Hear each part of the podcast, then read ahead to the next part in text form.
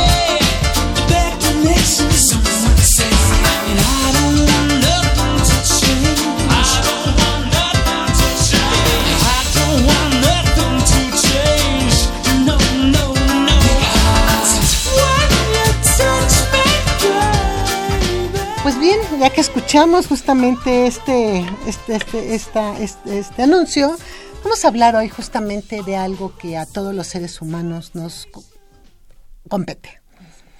Esta independencia en la cual hay un momento en la edad en que decimos, ya me quiero independizar. Y hay como diferentes etapas, porque no solo es en la adolescencia. Y bueno, para eso contamos nuevamente con la maestra Argel Monzón de la Peña y la maestra Leticia López Guerrero de Psiquicultura, que hoy nos hablarán justamente de un tema, pues yo creo que es, nunca pasa de moda, y aunque las, a lo mejor las generaciones cambien, pues seguimos siendo seres humanos. Entonces, ¿qué, qué implica esta parte de ser dependiente y luego independiente? Bueno, pues aquí eh, sería muy importante hablar en un principio, eh, el ser humano es un ser totalmente dependiente.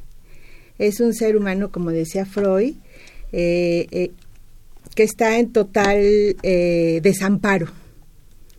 Cuando nace, necesita de un otro, de un otro que puede, que, que nace la función de madre, que puede ser la madre real, o puede ser cualquier otra persona que haga la función, porque bueno, pues es un bebé que necesita que alguien le interprete en un inicio qué es lo, cuáles son sus necesidades, para posteriormente que se va gestando en esta misma, eh, en este mismo momento de la primera infancia, este, la, la independencia que, posteriormente, eh, pues podríamos hablar que si se gesta correctamente en esta primer en este primer momento probablemente va a ser un ser que eh, único eh, en donde se reconozca a él como diferente del otro pero reconociendo también al otro ¿no? entonces este bueno pues aquí es primeramente donde estaríamos hablando de pues la importancia de la madre Oye, pero fíjate, esto soy yo como trabalenguas, ¿no? Pero sí es muy, es maravilloso este reconocimiento del otro para que yo exista. Así es. Entonces nos estarán diciendo nuestros radioescuchas, bueno, ¿cómo, ¿cómo es eso? ¿No? Porque realmente a lo mejor nosotros como, como psicólogas lo, lo podamos entender porque es algo además de lo que hablamos pues durante toda la carrera, ¿no? Sobre todo en la parte donde hacemos el desarrollo. Pero, ¿qué tan importante es en este proceso el que yo me reconozca justamente en el otro para que yo pueda empezar a tener este contacto al mundo? Pues a mí me parece muy interesante, por ejemplo, esta parte del tema, ¿no? De la independencia. Muchas personas dicen, no, es como lo que tenemos que lograr hacer, ¿no? Y me parece interesante justo por esta parte de que somos la única especie de, de Animal. del mundo. Que necesita de otro para poder sobrevivir. Lo vemos en distintos animales, ¿no? Nacen y pues como pueden tienen que salir adelante, sobrevivir, buscar su alimento y todo, y nosotros no, tenemos que depender completamente de nuestro cuidador primario para poder existir. Y es justo eso lo que nos va ayudando a formarnos, ¿no? Este, esta primera etapa de, que tenemos que depender de nuestra mamá o de nuestro papá o de la persona que esté a cargo de nosotros, pues nos va ayudando y nos va dando importancia, ¿no? Si nosotros dejamos un bebé solo, sin que nadie lo mire, sin que nadie lo, lo atienda, sin que nadie lo esté como Lo estimule. nadie lo esté estimulando, ese bebé no va a sobrevivir porque no tiene una mirada o no tiene una atención de alguien más. Que le devuelva algo, ¿no? Alguien que le devuelva que en un primer momento sí es una interpretación. Algunos autores dicen que puede ser incluso violenta esa interpretación y eh, porque no sabemos realmente cuáles son las necesidades de inicio en ese bebé. Pero bueno, la madre tendrá que hacer como uso de ese recurso, de eso que aprendió cuando ella fue bebé, como en un lenguaje muy, muy, muy primitivo, donde va a interpretar, va a poder interpretar cuáles son sus necesidades. Y justamente el paso a la independencia va a ser el que esa madre eh, suficientemente buena, dice eh, Winnicott, Donald Winnicott, dice, esa madre suficientemente buena es capaz de frustrar a ese bebé, pero ni tan frustrarlo tanto en una ausencia en donde esté en abandono, Ni y, también puede tener fallas la madre, o sea, también eh, es parte del crecimiento del bebé de reconocer que, eh, que no todo lo tiene, ¿no? Entonces, en esas fallas que tiene la madre, porque no necesariamente va a saber siempre qué es lo que tiene, eh, ese, ese mm, pedacito de carne se hará cargo también de una parte en donde él tendrá que sobrevivir a, a eso y también lo constituirá como con una personalidad propia, como una unidad separada de la madre, cuando puede reconocer que la madre no forma parte de su mundo, porque en un principio no puede diferenciar entre lo que es él y el cuidador primario, el vocero, este, quien haga la función, que puede ser cualquier pariente, no necesariamente tiene que ser la madre, pero quien haga la función de cuidador, este, en un principio el bebé no reconoce esa diferencia, piensa que es parte de él mismo, pero cuando logra con esos cuidados, con ese espejear de la madre, diferenciarse y reconocer que depende del otro, entonces él se constituirá en un cuerpo propio y la madre como puede estar o no puede estar. Pero en ese puede estar o no puede estar, también ahí le dará la suficiente confianza de que va a regresar. Y esta parte es como un proceso muy complejo, porque suena fácil, Y suena todo como muy de cuento maravilloso, ¿no? Pero realmente estos procesos que suceden a nivel cognitivo, ¿cómo se dan? ¿Y cómo viene todo este proceso del, del desarrollo en, desde que somos, desde que estamos en útero hasta que, hasta que nacemos y empieza todo este proceso justamente? ¿Cómo, cómo se manifiesta todo esto? Pues bien, cuando nacemos es esta parte, ¿no? De total dependencia. Simplemente para comer, para sobrevivir necesitamos del sostén del otro, ¿no? De que alguien nos cargue, que alguien nos cuide. Y sí es esta parte muy compleja, ¿no? Porque al principio el bebé no comprende que hay una diferencia. Siente que es algo que le pertenece, ¿no? La mamá le pertenece a él, no es que es, mamá. no es que esté aparte, somos uno solo entonces la mamá tiene que empezar por una por, llega un momento donde sí tiene que este existir no esa esa unión.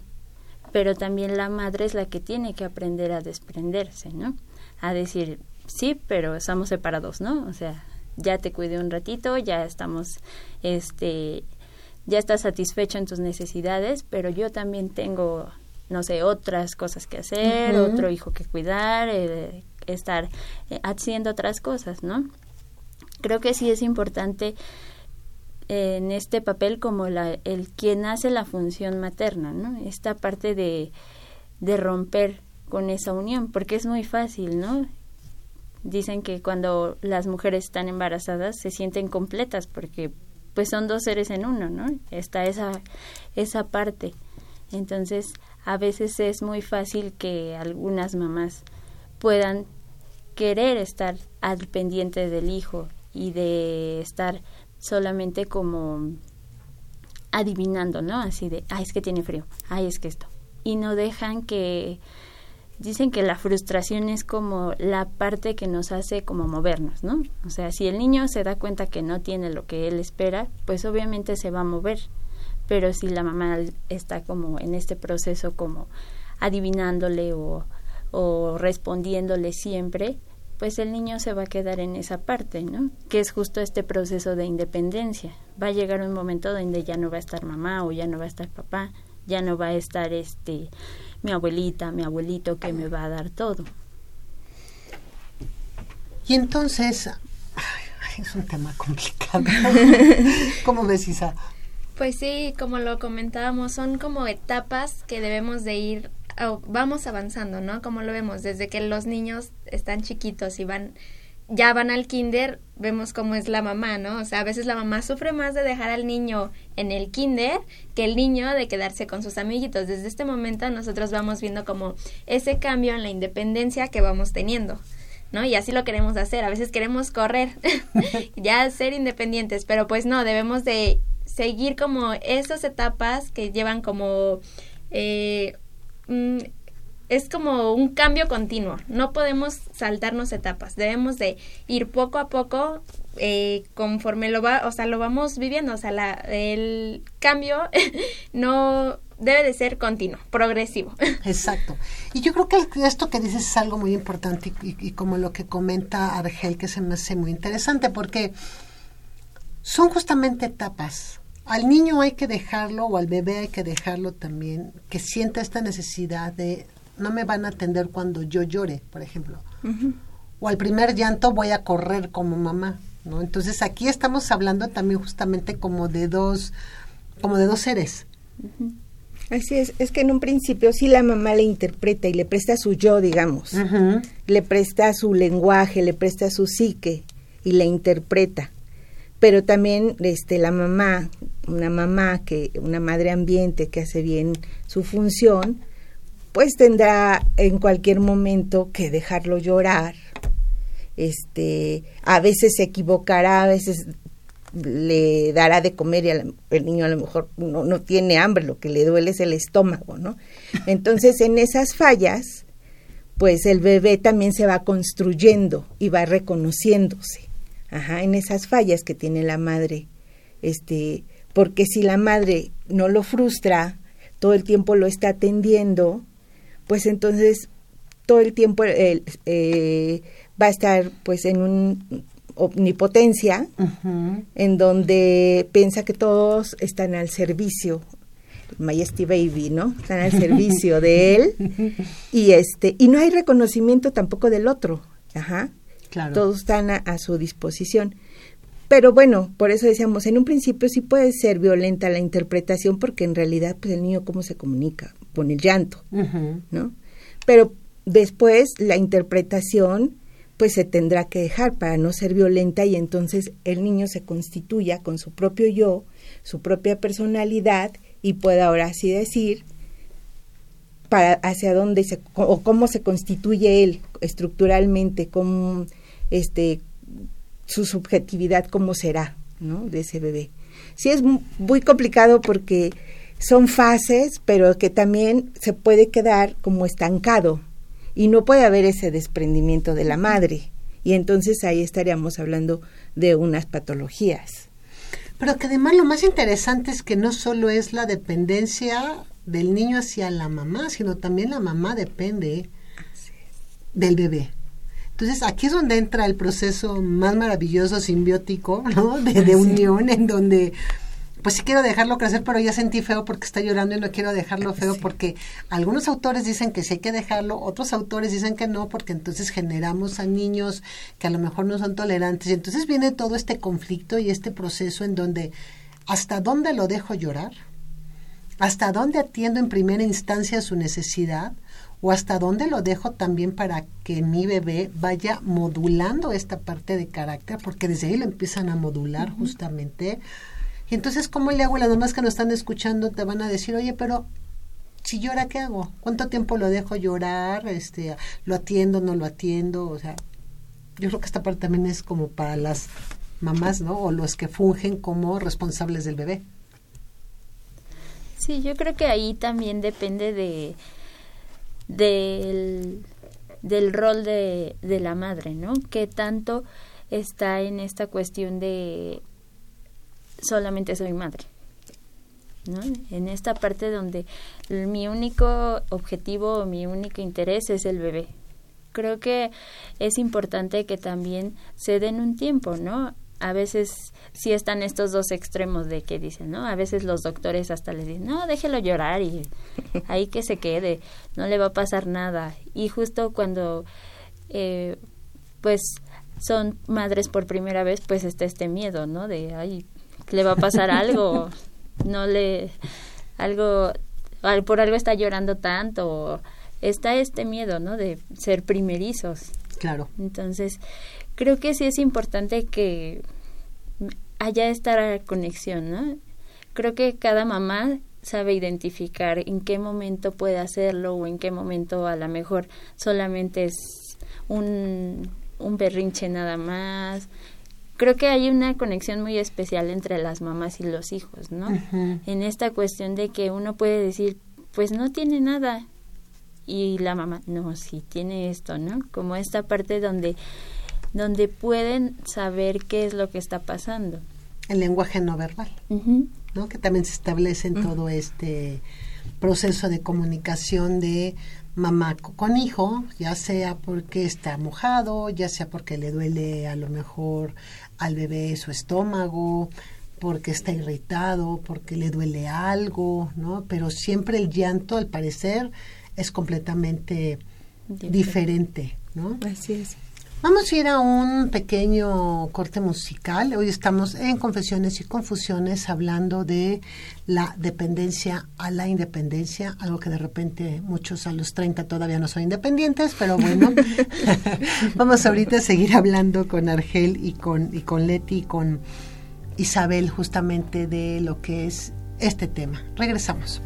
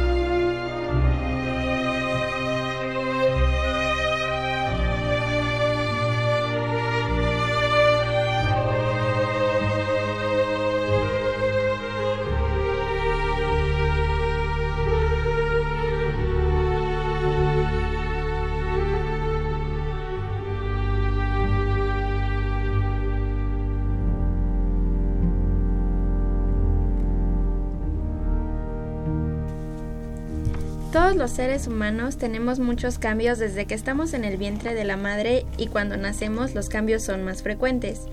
Somos parte de un movimiento continuo, todo evoluciona tanto dentro como fuera de nosotros.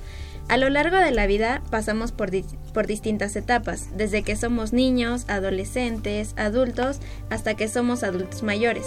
En estas etapas no solo crecemos biológicamente, también psicológica y socialmente. Existen diferentes teorías acerca de las etapas del desarrollo del ser humano, que nos hablan de estos diferentes cambios que ya hemos mencionado por los que vamos pasando. Cada una de estas etapas tiene características específicas según el autor que va a distinguir una etapa de la otra. Por mencionar algunas, hablamos de la teoría del desarrollo cognitivo de Jean Piaget, de, la teoría del desarrollo psicosexual de Freud y la teoría del desarrollo psicosocial de Erickson, entre otras. En estas teorías se habla de un rango de tiempo en el que aproximadamente sucede cada una de las etapas, debido a que cada persona avanza a distinto ritmo sobre cada una. Sin embargo, la secuencia de aparición de estas es invariable. Si hablamos un poco de la niñez, los niños tienen su propia lógica y formas de conocer, los cuales siguen patrones predecibles del desarrollo conforme van alcanzando la madurez. Jean Piaget llegó a la conclusión de que los niños pequeños no son tontos en el sentido de que carecen información, más bien piensan de forma diferente a la de los niños mayores y de los adultos.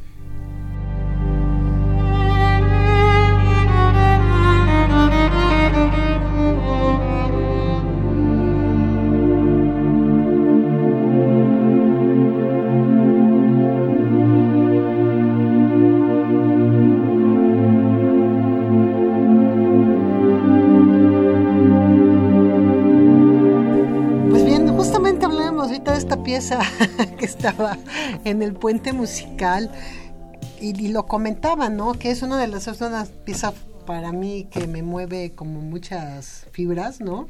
Y yo creo que sí, efectivamente, como, como lo comentaba Leti, tiene que ver mucho con esta parte del contacto materno, ¿no? También. Así es. Hace un ratito Argel comentaba la importancia de la mirada, de las caricias, de, eh, de esta cuestión como melodiosa de la voz de la madre.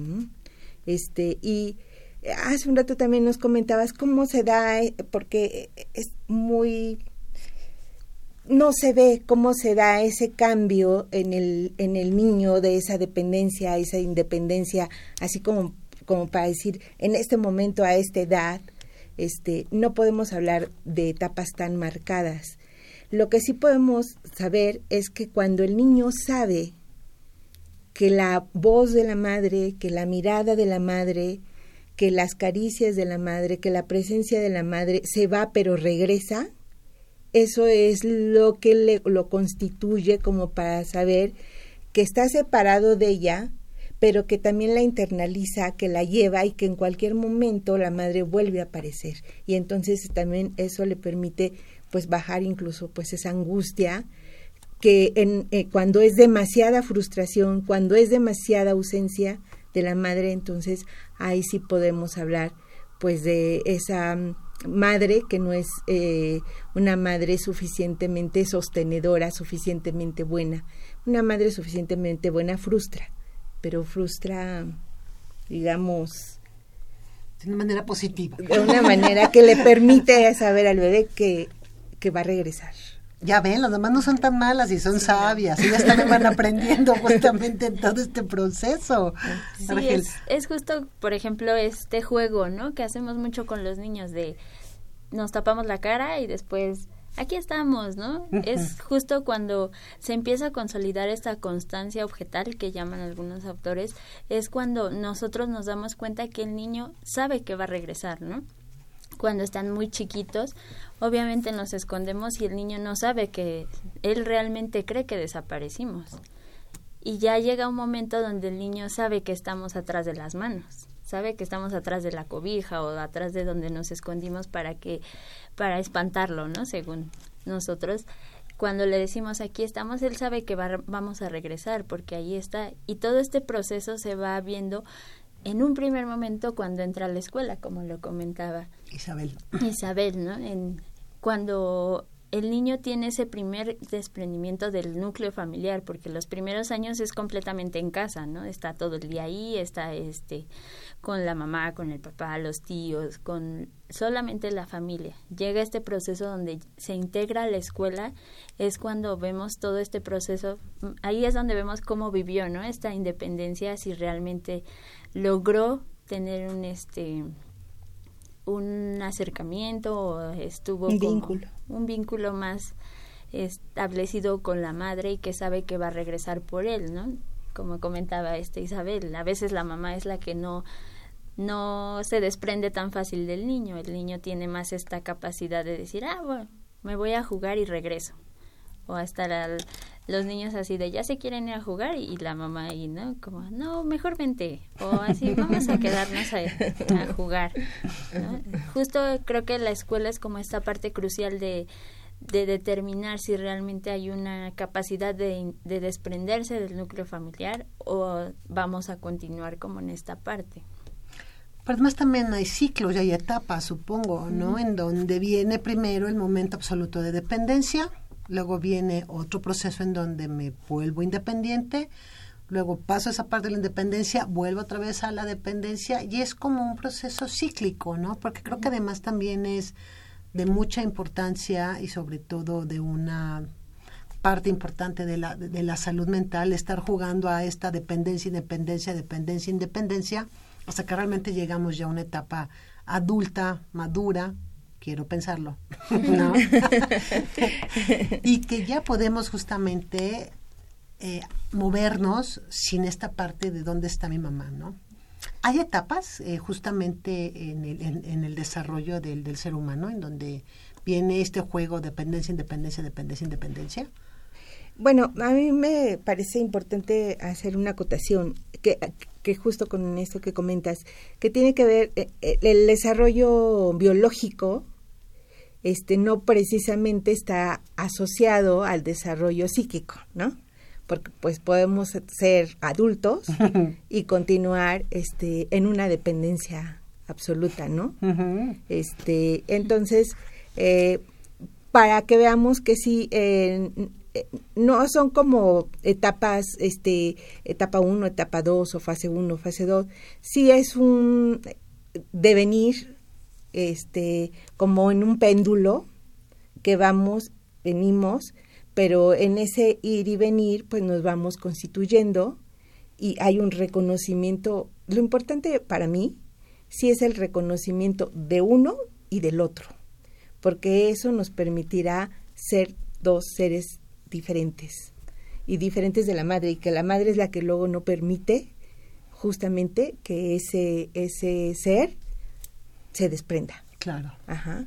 Y yo creo que también es importante tener en cuenta que como tal independientes no podemos ser, ¿no? Exacto. Sino siempre vamos a estar, a lo mejor no dependiendo absolutamente como el bebé de alguien más, pero sí somos seres sociales, dependemos de la cultura, dependemos del, si estoy en un trabajo, pues de lo que diga mi jefe o de lo que diga la persona encargada, o sea, no podemos estar completamente aislados del mundo, ¿no? Del entorno. Siempre vamos a estar este trabajando interdependientemente, ¿no? Así de yo hago algo y le puede servir a él o le puede servir al otro, él también necesita, eh, su trabajo me favorece a mí. Creo que siempre estamos relacionándonos. Sí es este importante como tener en cuenta, ¿no? Desde dónde estamos considerando esta independencia sí hay un momento donde nos separamos a lo mejor sí del núcleo familiar, pero sí este siempre vamos a depender de algo más. Isabel, ¿vas a comentar algo? Bueno, solo quería hacer como un pequeño ejemplo, ¿no? Conforme vamos creciendo, yo recuerdo mucho en mi infancia, este, que yo decía, ah, llegué a la edad en la que ya me podía peinar yo sola, o sea, ya empecé a poder ser independiente, pero como comentábamos, estamos como dependiente, independiente, porque seguía dependiendo de los padres. O sea, mi mamá me seguía haciendo que el lunch, que esto, pero yo ya me sentí independiente porque ya me podía peinar, ya podía peinarme yo sola, ¿no? Es como lo que estamos platicando. Ese, ese mm, como péndulo que comentaba la maestra este Leti. Leti, que estamos como dependiente, independiente, no llega un momento en el que llegamos, ah, ya soy 100% independiente. No, y que sobre todo, bueno, es parte también del, del desarrollo del ser humano, ¿no? Yo en esta pregunta que les hacía es, voy viendo como las etapas de este desarrollo, ¿no? Del ser humano. Y obviamente de género, porque además también eso tiene que ver mucho si somos, si somos mujeres o son niños, ¿no? Eso también tiene, eh, conlleva también a otro tipo de dependencia. A lo mejor en este proceso el niño tarda un poco más, pero sí lo dejan ser más independiente, más chiquito que a una que a una niña, por ejemplo, ¿no? Y entonces hay también como que estos rubros cambian porque justamente a veces las mujeres son las que tardamos más en desprendernos de la familia. Y el hombre, ¿no? Y eso es algo maravilloso, ¿no? O sea, ese es un proceso muy padre también dentro del, de la evolución dentro de la familia. Claro, y, y como decía Argel, que está determinado por esta cuestión cultural, ¿no? Este, porque culturalmente, incluso en otras sociedades, este, el desprendimiento es muy joven, ¿no? Este, salen de su casa los chicos muy, jóvenes y en, en, en, el caso de la sociedad mexicana culturalmente y las mamás somos muy simbióticas estamos ahí sobre sobre la en nuestro goce como dicen no hay que los hijos estén ahí con nosotros pero en realidad pues sí es cultural y sí es cultural el que las mujeres tengan o no independencia de que los hombres se comporten de determinada forma porque son parte de las construcciones que se hacen para la para la convivencia no este y que digo culturalmente también pueden molestar algunas cosas que no nos gustan no y, nos generan algo no este y, y, sin embargo bueno ahí estamos este conviviendo ¿no? Argel Sí, lo pensaba justo en esta parte, ¿no? De a lo mejor al hombre sí se le exige como que tiene que trabajar, tiene que tener ya un nivel de vida establecido, tiene que tener casa, tiene que tener carro, pero en una mujer no se pide como esos requisitos, ¿no? Se podría decir, es como de, ah, tú no te preocupes, mientras tengas este aquí en casa todo, pues no necesitas salir o o consíguete un marido para que lo puedas tener, ¿no? Es como pasa de la dependencia de la familia a la dependencia del marido, ¿no? Yo me acuerdo mucho, y es que esto es muy cierto, yo me acuerdo mucho que mm, una maestra que teníamos en la, en la carrera, que nos daba teoría técnica de la, de, la entrevista, justamente hablaba de este proceso. Dice, ustedes se han puesto a pensar que las mujeres siempre somos parte de, somos hijas de, somos hermanas de, somos novias de, somos esposas de, somos mamás de y somos viudas de. Entonces, al parecer, el proceso de independencia en la mujer es más complejo, porque estamos como en esta manera de estar dependiendo de lo que se mueve en su alrededor para ver si nos movemos o no nos movemos.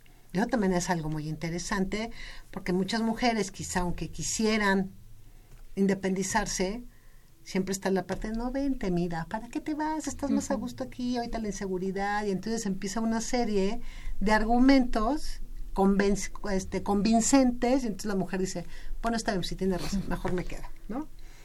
Y entonces también estas dos partes son como muy, muy, muy difíciles, porque si yo ya me quiero ir y de repente me jalan, ¿cómo rompo este esquema? Que aquí ya viene mi frustración, pero ya no por independizarme, no porque llegue mi mamá o la vea para que me dé de comer.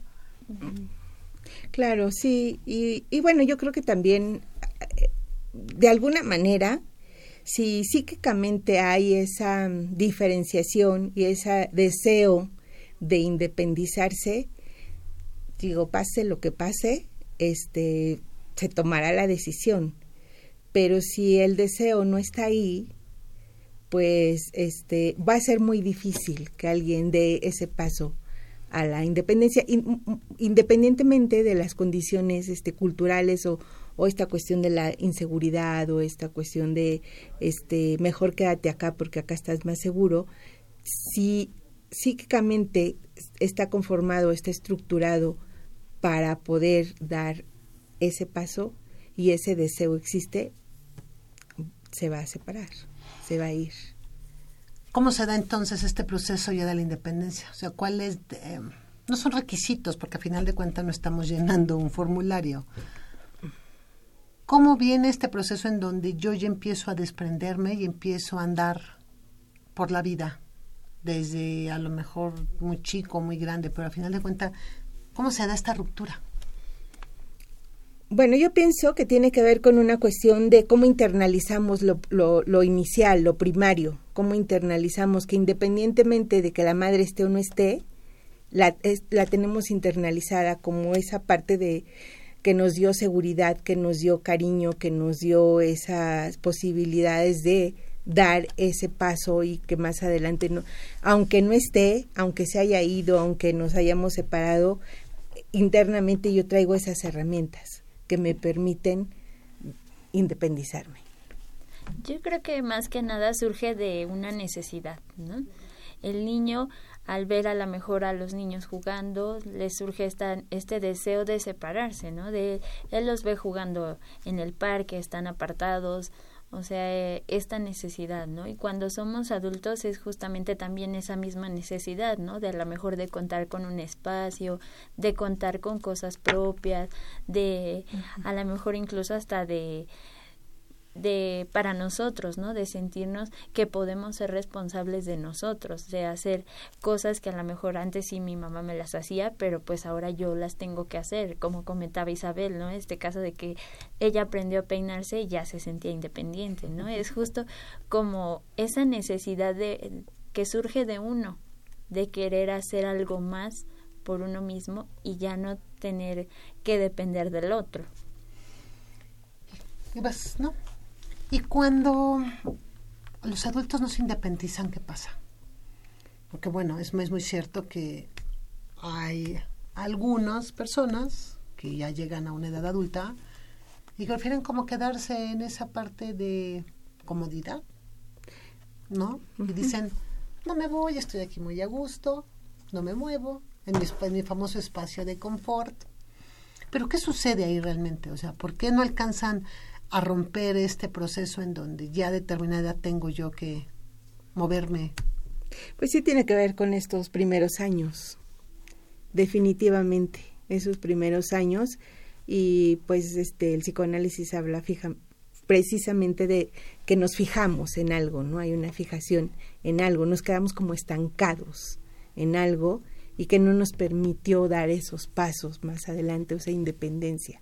Entonces es como estar repitiendo algo muy, muy, muy del inicio, muy primitivo, muy de la infancia, pero que se sigue repitiendo. Por eso yo decía, no tiene que ver, eh, precisamente no hay una, una relación este, de uno a uno el desarrollo psíquico del desarrollo biológico. Ajá. porque pues, pues sí, podemos ser unos hombres, mujeres de 50, 60 años y seguimos fijados en una etapa muy, muy infantil donde no se posibilitó es, esa independencia. Donde no se dio, ¿no? O sea, más bien donde no se, se otorgó.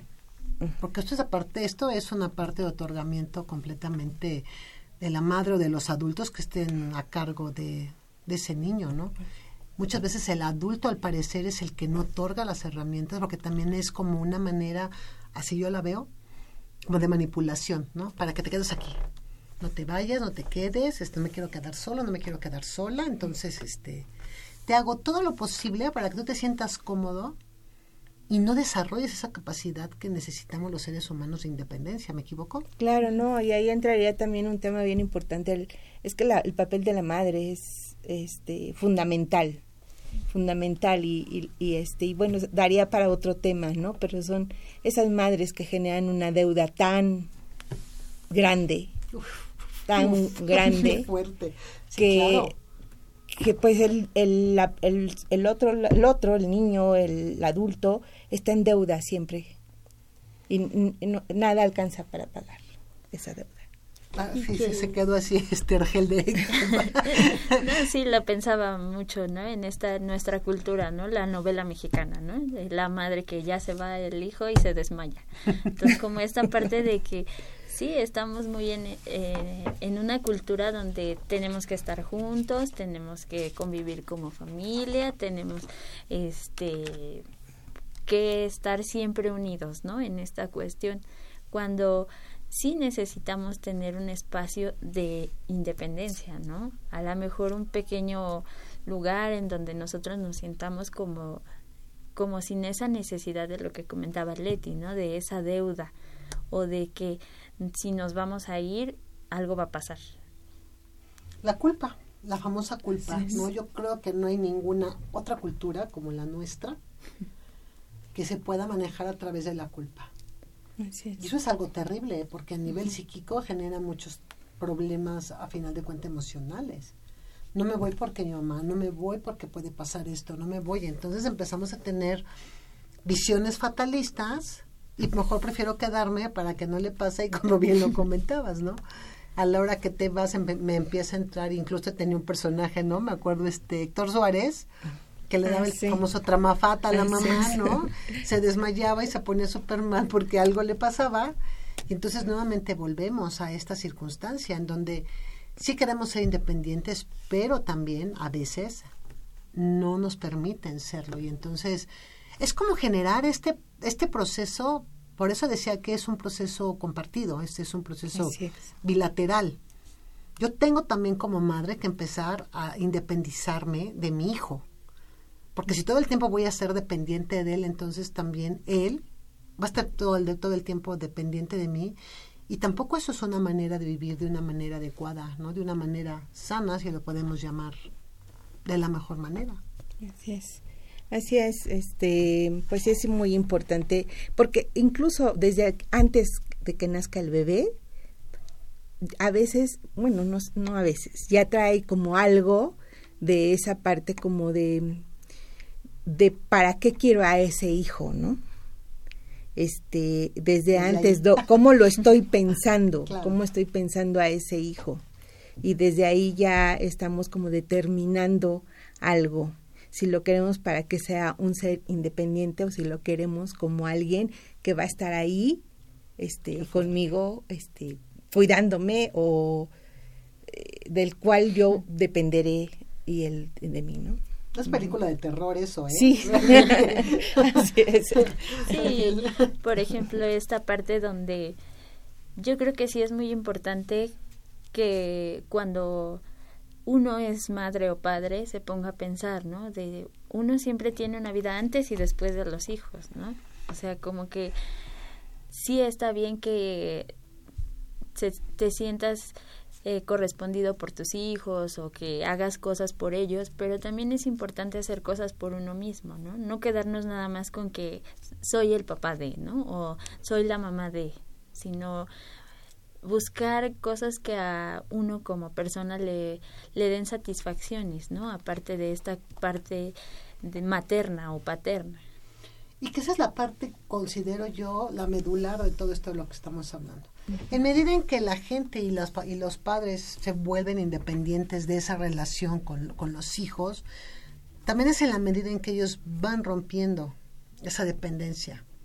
No puedo estar todo el tiempo cuidándote, no puedo estar todo el tiempo a ver cuáles son tus necesidades que sí te las voy a llenar porque obviamente es parte de mi responsabilidad cuando estás en, chiquito, ¿no? Porque no te puedes ni hacer de comer y te tengo que enseñar a comer, te tengo que enseñar a agarrar la cuchara y te tengo que enseñar justamente toda esta coordinación motriz, ¿no? Pero también el momento en que te voy a pedir que también empieces a interactuar en las acciones que a lo mejor tenemos en casa. El desde recoger tu plato, que lo pongas, si no lo vas a lavar, por lo menos lo pongas en el, en el fregadero en donde a lo mejor recojas tu cuarto y entonces empiezas a generar también este proceso de independencia y no se carga todo y no todo el tiempo me siento que yo soy la que tengo o el que tengo que tener toda esa responsabilidad porque también es donde truena todo. Así es. Sí, porque entonces, eh, retomando lo que decía Argel, entonces nada más estoy para el otro. Inclusive yo mismo no me reconozco que existo, ¿no? como madre, porque estoy siempre para el otro, para el otro. Y entonces, ¿dónde está mi reconocimiento? Eh, no como madre, sino como un sujeto que también desea otras cosas, como una persona que también tiene interés por desarrollar otras cosas que tienen que ver más conmigo y no con este con el otro y tampoco vivir a través de los hijos, ¿no? Porque también les depositamos nuestros deseos. O nuestras frustraciones. así es, así es. Esa parte es compleja, Argel. Sí, porque es justo, ¿no? A lo mejor yo quise hacer esto, entonces con él no lo voy a hacer, o yo viví esto y con él no lo voy a hacer, o a veces repetimos lo mismo, ¿no? Es justo, pues sí, la historia de vida de cada padre se ve reflejada en sus hijos, ¿no? En cómo lo van viviendo, en cómo lo asimilaron, en cómo ellos lo pasaron, ¿no? En esta etapa de independencia es qué tanto van a dejar que el hijo se logre desprender o qué tanto vamos a tenerlo aquí siempre, ¿no? Sí, igual yo no jugué fútbol y entonces mi hijo tiene que estar en fútbol o yo no hice danza y entonces la tengo metida desde los tres años en danza porque quiero que sea una excelente bailarina, pero no es ella, sino soy yo, es mi espejo. Entonces hay un proceso pues laborioso, complicado, porque también hay que saber desprenderse, ¿no? Ay, se nos, acabó, se nos está acabando el tiempo. Tenemos prácticamente un, un, minuto para, para, poder despedirnos. ¿Qué conclusiones nos, nos dejarían ustedes? Argel. Isabel. Pues yo creo que sí es importante tener en cuenta todo este proceso, ¿no? De, de independencia que nos demos cuenta que no vamos a ser completamente independientes, siempre vamos a necesitar de alguna forma del otro, pero sí buscar ese espacio en donde podamos desarrollarnos y sentirnos bien con nosotros mismos. ¿no? Ok. Bueno, a mí me gustaría agregar algo que no tocamos, pero que también tiene una función muy importante y es la función del padre. También el padre hace una función importante en este desarrollo del, del bebé en este desarrollo o en esta personalidad que está en construcción. También el padre juega un papel muy importante y eh, acompaña a la madre también, ¿no? Y también es quien introduce muchas cosas ahí en el bebé, ¿no? Este, eh, entonces, digamos que pues da para más también hablar del padre, pero pues no olvidemos que este acompañamiento es muy importante para que la madre tampoco sienta que está avasallada por todo, la figura paterna. Haremos un, próximo programa justamente eso porque sí, es muy, muy importante y sobre todo una cultura como la nuestra. Isabel. no, pues sí, este un tema muy que nos dio mucho de qué hablar, de hecho nos quedamos cortas de, de, tiempo, se fue desarrollando, fuimos sacando temas, temas, y pues sí, ahora nos hizo falta tiempo. Como lo vimos, es un tema complicado de llegar de la independencia hasta la independencia. Como ya lo mencionaba Argel, pues nunca vamos a ser totalmente independientes, pero pues sí, un tema bastante complejo. Crezcamos, busquemos, no todo es estar en casa, hay cosas también afuera en el mundo y son maravillosas, yo los invito a que las descubran. Gracias a la maestra Argel Monzón de la Peña, la maestra Leticia López Guerrero de Psiquicultura por haber estado aquí el día de hoy. Gracias. A la licenciada en fisioterapia de la UNAM, Isabel Vallejo Tinoco. Muchas gracias, Isabel. Gracias. Crescencio, muchísimas gracias en controles, nuestro querido señor de la voz bonita. Jesús Ruiz Montaño, por supuesto Juan Carlos Osornio en continuidad. Soy Etzel Hernández, estuvimos en Confesiones y Confusiones. Hoy, el próximo, no se pierdan nuestra emisión, 5 en punto de la tarde lindo sábado.